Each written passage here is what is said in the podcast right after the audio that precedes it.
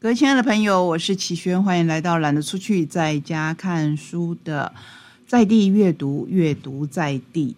今天我们除了活动之外，想要先跟您介绍两本关于孩子的书，这两本都有宝瓶所出版，也都跟孩子有关。一本是李家燕医师所写的《我期待过动儿被赏识的那一天》，另外一本是由谢依婷医师所写的《亲爱的小孩，今天有没有哭》。你听书名就知道，我们要介绍的是关于孩子的书，或者被一些人称为特殊孩子的书。可是他们真的特殊吗？在我们以前那个年代。可能我们只觉得这个小孩比较调皮，这个小孩比较不合群，这个小孩好像比较静不下来。现在因为医学的进步，对“进步”这两个字真的是不禁要画上引号。就是真的是进步吗？动不动各方人士就会说：“你把小孩带去检查，看看他是不是过动了。”结果一旦有了这个过动儿的标签呢，就开始吃药，或是说开始在学校里面，他有了一个新的名词，是好是坏，我这边不做评断。可是这样的小孩肯定是辛苦的，他们的父母现在随着我们社会的改变，又往往是单亲，就会更加的辛苦。我们先来看，我期待过动儿被赏识的那一天。注意力不足过动症，从定义到药物，从诊断到处置，从来就不是一个单纯的医疗问题。它与家庭的教养、学校的教育、社会如何看待孩子，以及其价值观密不可分。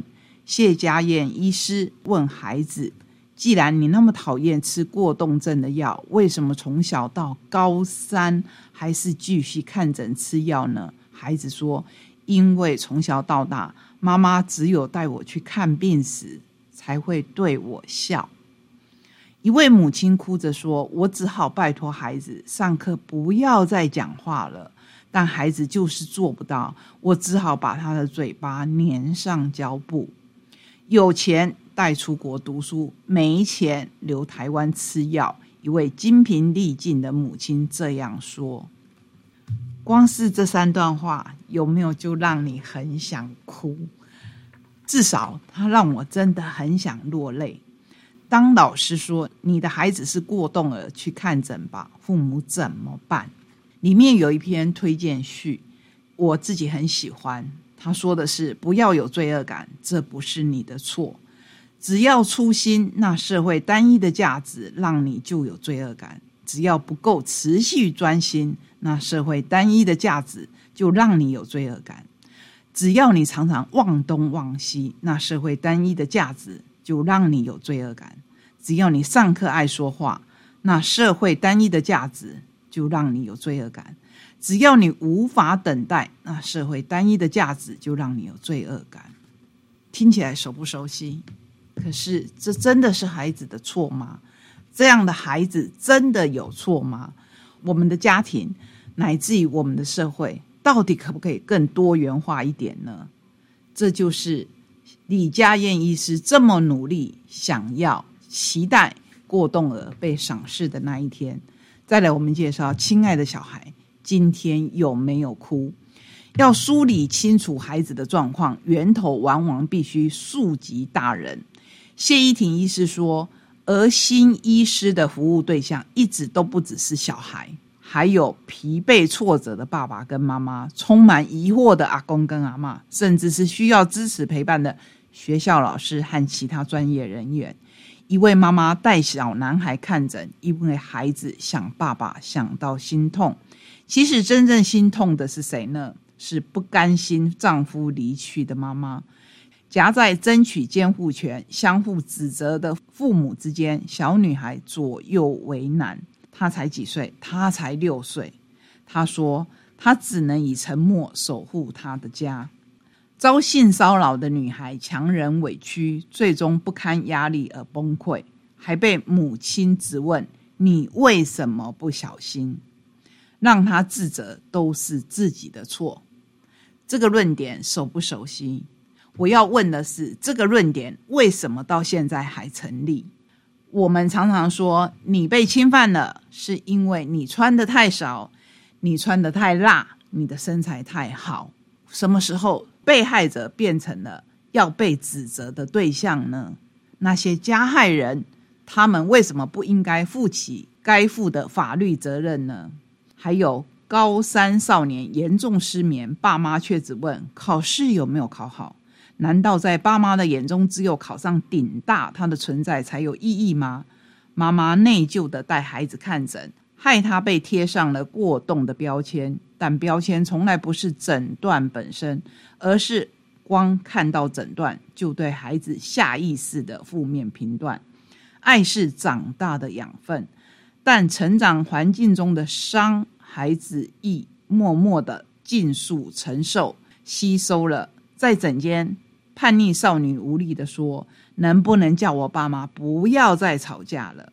家长指责拒绝的小孩废物、不努力、自残的忧郁女孩，因为妈妈生她的时候难产死亡，她被整个家族视为罪人。谢医师以行医十年所见，描写了二十余种亲子困境的典型，但这些孩子不只出现在诊间，这些孩子就在我们身边。是我们最心爱的宝贝。有些孩子，他可能是没有能力就医的，可能因为经济的关系，也可能因为父母的面子。所以这本书要问：亲爱的小孩，今天有没有哭？我们也要问我们自己：我们身边的小孩今天有没有哭？您知道吗？这是两本由宝平出版，我觉得。值得推荐给所有的家长、所有的大人来看一看的书。接下来，我要请我们电台的主任来跟我更换一下角色，为大家介绍一个活动。记录好。Hello，齐轩好，线上的正在听节目的朋友们，大家好。在这样的一个时段里头呢，在我们节目当中分享的在地阅读里头呢，要跟大家来看到这样的一场活动，也是一个新书分享会。这个新书分享会呢，九月一号礼拜五的晚上，在台东市区的一凡厅介绍给你的这一本书，对大家是新书，但是他的姐妹作应该是说他的上集上一本呢。齐轩在节目当中也给我们很多很多的分享，甚至我记得上一本书好像作者也有来到台东哦，跟大家交流过哦。赶快来告诉你，这一本新书来自于。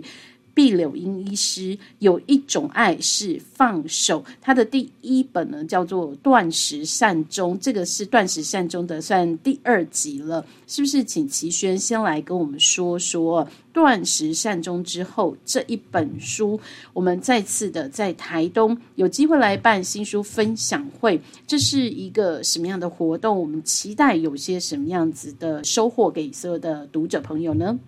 近几年来，我们常常在讨论，因为医疗的进步，嗯呃，延长了寿命，这是一件可喜的事情。可是延长寿命的同时，我们是不是也延长了痛苦？我们有没有顾到生活的品质？这个生活的品质包括当事人，也就是生病的这一位长者，或是因为意外而卧床的年轻人，那照顾他们的人的生活品质。又应该要怎么样来计算，或者是说又应该要怎么样来看待？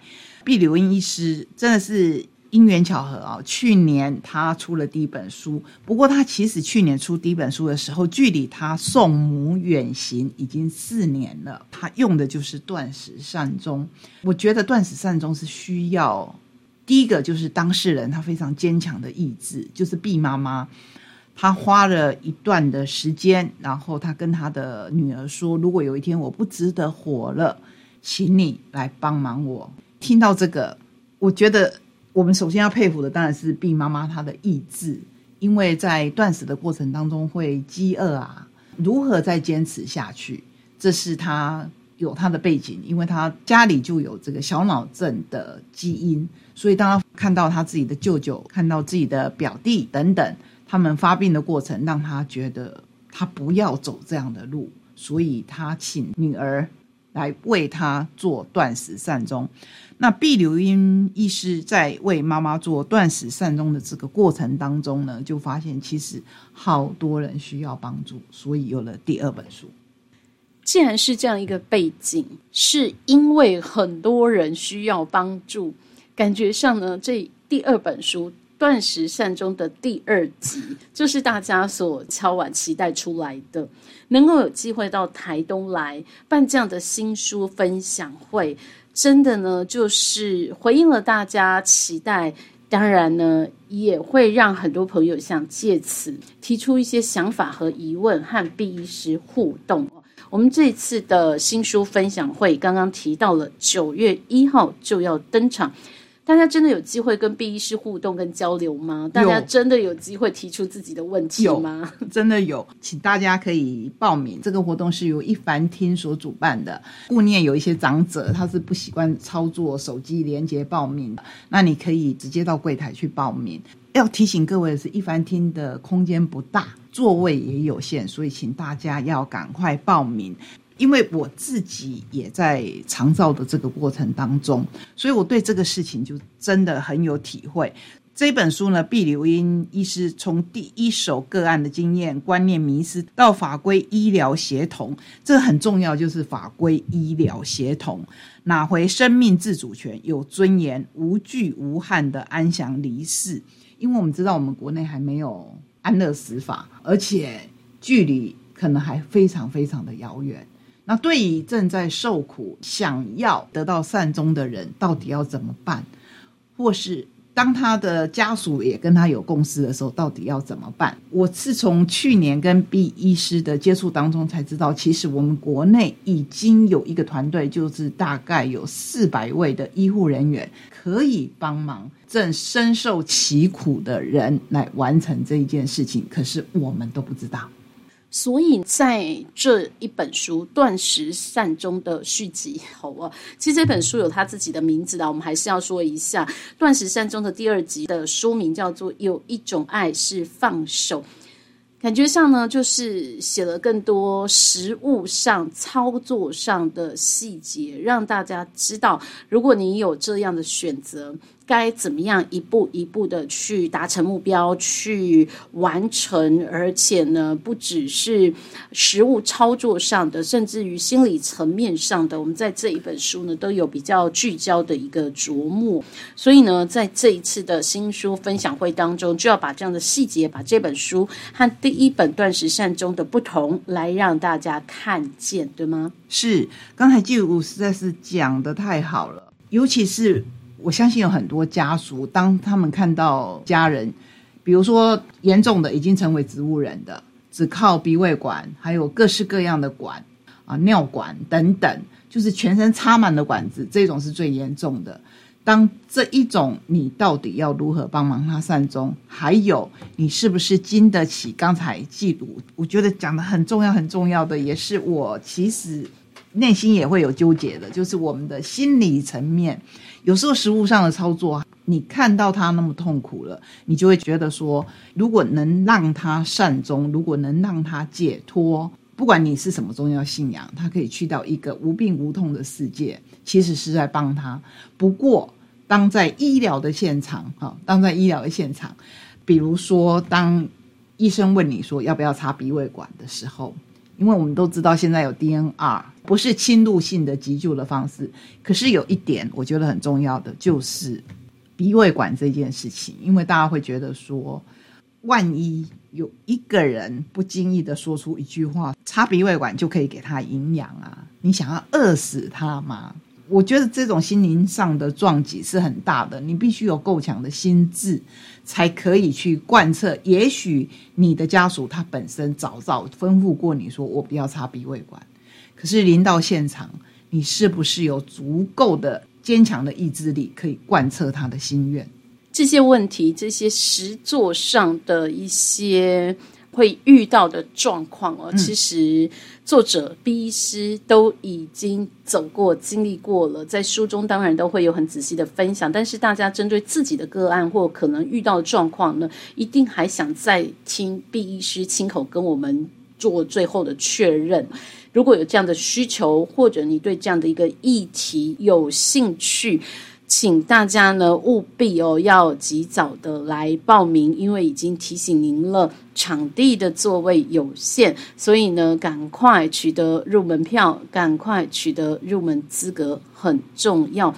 最后呢，我想这样的一场新书分享会哦，既然讲到这么特别的一本书，是断食善终的二部曲，要跟大家分享的这一本书叫做《有一种爱是放手》。是不是就针对这种特定的族群有需要的，或者是对这个议题有关注的朋友，才会呃在第一时间要来参加这样的一场新书分享会呢？是不是我们这一个新书分享会可以分享给更多的朋友，有不同的角度、不同的切入点来参与在其中呢？大家都说我们一生下来其实就往死亡在走嘛。